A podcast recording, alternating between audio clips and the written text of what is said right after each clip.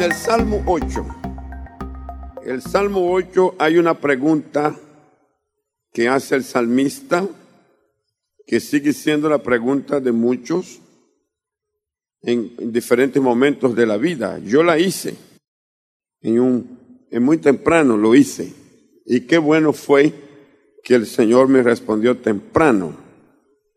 Cuando veo tus cielos, obra de tus dedos, la luna y las estrellas que tú formaste, digo, ¿quién es el hombre para que tengas de él memoria? Y el Hijo del Hombre para que lo visites. Y luego el versículo 5, le has hecho poco menor que los ángeles y lo coronaste de gloria y de honra. La pregunta que hace el salmista, si tomamos en lo personal, es ¿quién soy yo? ¿Ha hecho usted esa pregunta alguna vez? ¿Quién soy yo? Y esta respuesta la tiene Dios para usted y la tiene la palabra que Dios ha dado. Y ahí está, la misma palabra, ahí está. Pero si nosotros remontamos a la creación, cuando Dios crea al hombre, lo crea diciendo imagen y semejanza. Así que usted y yo somos la imagen y la semejanza de Dios.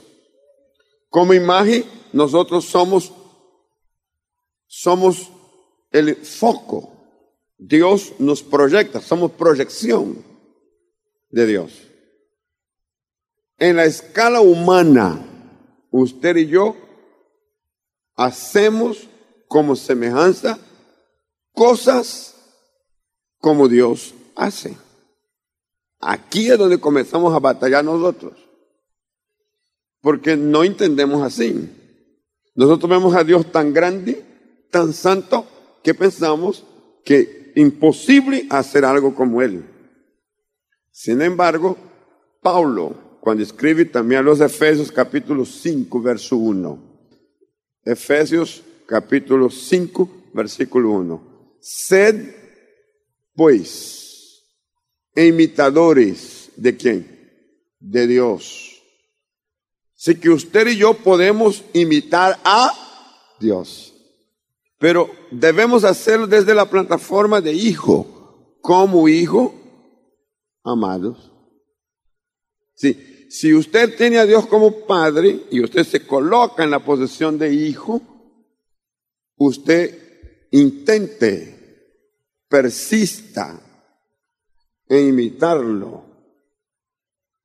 La pregunta es, ¿en qué limito? En la escala humana, en todo. En todo, porque usted está creado para hacer cosas extraordinarias como Dios las hace. ¿Puede creerlo? Diga, yo estoy creado para hacer cosas extraordinarias como Dios las hace. Ahora, para una persona imitar a otra, ¿qué tiene que hacer? Conocerla. Jesús trae una revelación hermosa. Capítulo 17 del Evangelio de Juan y el versículo 3. ¿Sabe? E-, este texto arroja una luz increíble. Y esta es la vida eterna. ¿Qué es la vida eterna? Que te conozcan a ti. ¿Cuántos dioses? El único Dios verdadero. Así que no hay más que uno. Vuelvo a decir, no hay más que uno al único Dios verdadero y a Jesucristo, a quien has enviado. ¿Y por qué Jesucristo? Porque Jesucristo es el Hijo de Dios.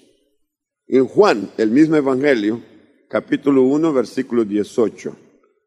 Es importante también ese texto para combinar con el que acabamos de leer. Y este dice, a Dios nadie lo vio jamás. El unigénito que está donde? Que está en el seno del Padre. Él nos ha dado a conocer. Entonces, Jesucristo entra en, el escenario humano para ayudarte a ti y a mí a que conozcamos a Dios. Y si usted y yo entramos en la dimensión de conocer a Dios, una vez conociéndolo, tenemos vida eterna. Fíjese usted que lo importante no es lo que yo haga antes, es lo que yo hago después. Porque si yo hago antes cualquier cosa sin conocer a Dios, aun que pueda acertar y pueda tener resultados, no cuenta para lo eterno.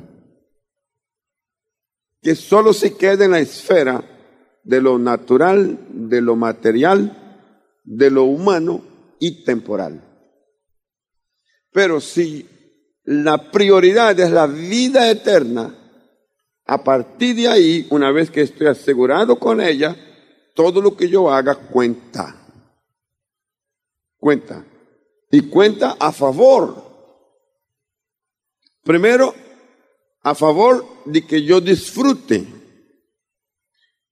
de lo que alcanzo aquí que yo permita que otros también participen de lo alcanzado aquí, que la obra de Dios sea beneficiada con lo que yo alcanzo aquí. Esto me suma a lo eterno. Esto le suma a lo eterno. Porque mi vida aquí es transitoria. Es apenas un paréntesis en la eternidad y yo estoy de paso. ¿Por cuánto tiempo? Póngame 200 años. Estoy de paso. ¿Cuántos cree que podemos vivir 200? Dice, no hay cuerpo que lo resista. Pero si a usted le parece mucho 200 años, es apenas un paréntesis en la eternidad. Porque un hombre en la Biblia llamado Matusalén vivió 960 años y pasó. Y si usted lo busca, no está. Y así cantidad de personajes importantes han estado y pasaron. Y le aseguro que usted también pasará. Entonces, si la vida es breve, no importa cuántos años sea, frente a la eternidad, lo primero es la eternidad. Y asegurarnos de ella es inteligencia, es tener conocimiento espiritual. Entonces, desde la plataforma de la salvación de la vida eterna, yo me proyecto, yo hago lo que tengo que hacer aquí para sumar a lo eterno. ¿Cuántos quieren sumar a lo eterno? Escúcheme, cada acción que usted haga bien a favor de tu prójimo, ¿sabe cómo dijo Jesús? Todo lo que hagas, todo lo que quieres que te hagan a ti, hazlo a tu prójimo. ¿Sí? Cuando usted siembra misericordia, ¿qué es lo que usted recibe? Misericordia. Usted siembra perdón, ¿qué es lo que usted recibe? Usted siembra amor, ¿qué es lo que usted recibe? Usted siembra tolerancia, ¿qué es lo que usted recibe? Entonces, si usted siembra pan al hambriento, al necesitado, ¿qué es lo que usted recibe? Usted recibe, usted, usted siembra ropa al que no la tiene, ¿qué es lo que usted recibe? Vestido, usted va a recibir lo que usted sembró. Y no va a recibir en la cantidad igual, siempre lo recibirá en cantidad mucho mayor aquí. pero después, en la vida eterna, recibirás el galardón por eso. Ahora usted añada en esto, añada otras cosas que usted tiene a bien dársela, hacerla, porque comprende la obra de Dios. Usted comprende que el reino de Dios se extiende por medio de la predicación. Y usted dice, yo quiero acompañar la palabra de Dios que va a todos los confines de la tierra. Entonces yo tomo de mi salario, yo tomo de mis ganancias mi diezmo y doy diezmo. Usted santificó su economía. Yo doy ofrendas. Usted santifica su economía. Yo doy primicias. Usted santifica su economía. Entonces su dinero ya está generando posibilidades, oportunidades para la salvación de vidas, transformación. Cada vez que una persona acepte a Cristo como su Salvador y usted fue el patrocinador de eso, esto te viene como respuesta de Dios, como recompensa de Dios a tu vida. Y va a venir, debe venir en tu área económica, que fue la que usted usó para hacerlo. Va a ser útil a favor del reino de Dios, Dios te devuelve exactamente en el área en la cual usted usó. Entonces usted tiene derecho a recibir eso. Por lo tanto, este hombre que está hecho un poco menor que los ángeles, tiene la facultad extraordinaria de hacer cosas extraordinarias. ¿Puede creerlo? Quiero mostrarle por la palabra de Dios eh, por lo menos dos ejemplos eh, de personas que pudieron hacer cosas tremendas. En Josué capítulo 10, libro de Josué, Josué capítulo 10 y el versículo 12. Este es un texto que a mí me conmovió mucho desde muy temprano en mi edad. Josué está frente a una, a, a una guerra. La gente que viene a enfrentarlo se llama los amorreos y le viene con todo. La batalla se hace larga y el día se hace corto. Entonces Josué siente que él no puede superar a los que les está atacando por muchos motivos. Número, capacidad de guerra y terreno. El terreno era desconocido. Y este factor era determinante. Si la noche llegase, ellos sin conocer el terreno bien, sería presa fácil de sus enemigos. Entonces a Josué se le ocurre hacer una oración rara. Quiero que vea esta oración rara. Versículo 12. Entonces Josué habló a Jehová el día en que Jehová entregó el amorreo delante de los hijos de Israel y dijo en presencia de los israelitas, Sol, detente en Gabaón y tu luna en el valle de Ajalón. Una palabra, más que una oración, una orden a un astro como es el sol, como es la luna. En la comprensión de Josué, el sol y la luna eran los que estaban moviéndose, girando, no la tierra. La ciencia después dice que no es el sol ni la luna. Ellos están fijos. Lo que gira es la tierra. Pero de acuerdo a lo que sabía Josué, a lo que entendía Josué, así habló. Y lo extraordinario es que Josué habló como él entendía y Dios lo entendió. ¿Cuánto cree que Dios nos entiende? si somos sinceros, si somos sinceros en nuestra comunión con Dios, en nuestra intimidad con Dios, en nuestra fe en Dios, aún sin comprender ciencia, sin poder ser experto en muchas cosas, vamos a pronunciar en oración palabras, vamos a dar órdenes que quizás no esté acorde a lo que dice la regla, pero el Dios que entiende la intención de tu corazón te va a responder. Dije que Dios te va a responder.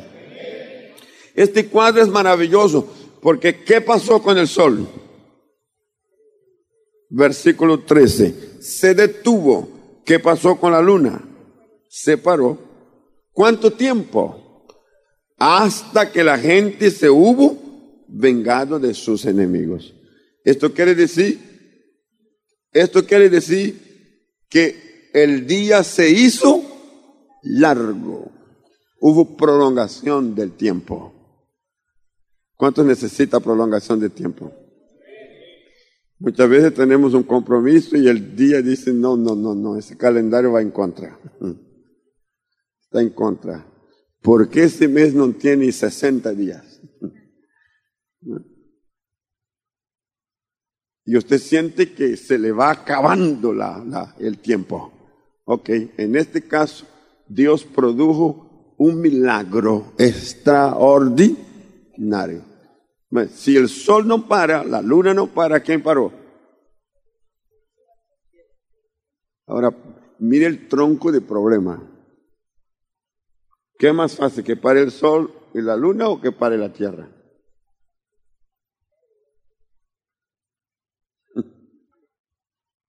¿Eh? Imagínese usted lo que va a producir si la tierra se para. Así que Dios tuvo que usar un método donde la Tierra, deteniendo su rotación y traslación, y traslación no hubiese un desastre. Pero como Él es Dios que hace todas las cosas, para Dios todo es posible. ¿Cuánto lo cree? Déjeme decirle que siento que Dios está hablando con alguien aquí. ¿Sí? Que para Dios todo es posible. Dios puede detener aún tu calendario. Dios puede detener las horas que vienen en contra y ponerlas a tu favor. Dios puede detener el tiempo que parece tan escaso y que está en contra. Y Dios puede volverlo a tu, a tu favor. ¿Cuánto lo cree? Pero esta, esta iniciativa fue de Josué. Fue una iniciativa personal. ¿Cuándo Josué se atreve a hacer eso? Cuando entiende que él es más. Que él es un hombre que tiene facultades, que tiene, que tiene, que tiene poder, que tiene autoridad, más allá de lo que estaba acostumbrado a verla, más allá de lo que estaba acostumbrado a usarla. Descubra el poder que haya en ti Atrévete a soltar la palabra que hace cambiar el curso de los acontecimientos que están alrededor de tu vida. De pronto quiero provocar en usted a que traiga en su memoria aquello que te está desafiando. ¿Qué es lo que te desafía? ¿Qué tipo de problema tienes ahí? Que dice, bueno, este, este, este sin, sin milagros no paso. Entonces provoque el milagro. Provóquelo. Su palabra tiene poder. ¿Eh? Qué extraordinario. Separó el sol y separó la luna. Es decir, Josué intervino en el eje de la tierra. Intervino y alteró. Otro hombre es Elías capítulo 17 del libro de los reyes, primero libro de los reyes, capítulo 17. Ahí también tenemos otro, otro atrevimiento. Dice, entonces Elías, tisbita, que era de los moradores de Galaad, dijo a Acab, vive Jehová, Dios de Israel en cuya presencia estoy, que no habrá lluvia ni rocío en estos años. si dijera por dos días, pero el hombre se atreve de hablar en estos años, sin límite. ¿eh? En estos años no va a haber lluvia, sino por mi palabra. ¿Cómo le parece? Qué confianza. Y la pregunta que yo hice hace un par de tiempo fue, ¿de dónde, de dónde sacó él esta autoridad? ¿De dónde saca él esta confianza? ¿Acaso es Josué mejor que usted y yo? ¿Acaso es Elías mejor que usted y yo? ¿Qué respuesta tienes? A lo mejor pensamos que sí, porque pensamos que ellos fueron hombres tan buenos que lograron eso y que yo soy tan malo, tengo tantos defectos, tengo tantas deficiencias que no alcanzo nunca. Sin embargo, Santiago dice que ellos siendo como usted y yo sujetos a las tentaciones o a las pasiones. Sin embargo, sin embargo, pudieron vencer esta bajeza, pudieron superar esta deficiencia para poder hacer hombre, hacer los hombres que fueron. Capítulo 5, versículo 17 de la carta de Santiago. ¿Cómo dice el texto? Dice, Elías era hombre. ¿Cómo era hombre qué? Sujeto a pasiones semejantes a las nuestras. Y oró. Y oró. ¿Se parece en algo con usted? ¿En qué se parece? Que somos sujetos. ¿A qué? A las pasiones. Pero ¿verdad que las pasiones no limitan la oración? Es posible orar a pesar de... Lo que usted no puede es, es ir cediendo, haciendo lo que las pasiones le dictan. Sí, ahí lo que estamos viendo es que él estaba dispuesto a eso y oró, pero ¿cómo fue que oró? Fervientemente para que no lloviese y no llovió. ¿Cuánto tiempo? Por tres años y seis meses. Mire hermanos, estamos hablando de cuántos meses. 42 meses. ¿Cómo le parece? Una palabra capaz de cerrar los cielos. Y no llovió hasta que Elías volvió ahora para que lloviese. Entonces, para no desgastarnos tanto con ellos, pensemos en nosotros ahora. Jeremías 29:11. Yo sé los pensamientos que tengo acerca de vosotros. Pensamiento de paz. ¿Cómo piensa Dios de ti? Con paz. Propósito, a fin de daros lo que esperáis. ¿Espera usted algo? Ese texto que acabamos de leer, ¿qué es lo que dice? Yo sé los pensamientos que tengo acerca de vosotros. Y no tengo cualquier pensamiento, tengo pensamiento de paz para daros el fin que esperáis. Ahora les desafío. El gran problema nuestro es no tener nada, no esperar nada. Entonces, si yo no espero nada, no puedo esperar nada. Por eso una mente vacía no puede esperar nada. ¿Qué problema hay que usted desee, que usted quiera, que usted, que usted se proponga alcanzar algo? No importa que parezca grande, que parezca caro, que parezca difícil, no importa, deséelo. Proyectese. Espere. Y si su relación con Dios está correcta, a pesar de las pasiones que te acechan de por todos lados, el Dios que respondió a Josué y respondió a Elías, también te responderá. También lo hará. Ahora, estamos hablando de cosas que está a tu favor y que está a mi favor. Jeremías 31, versículo 16.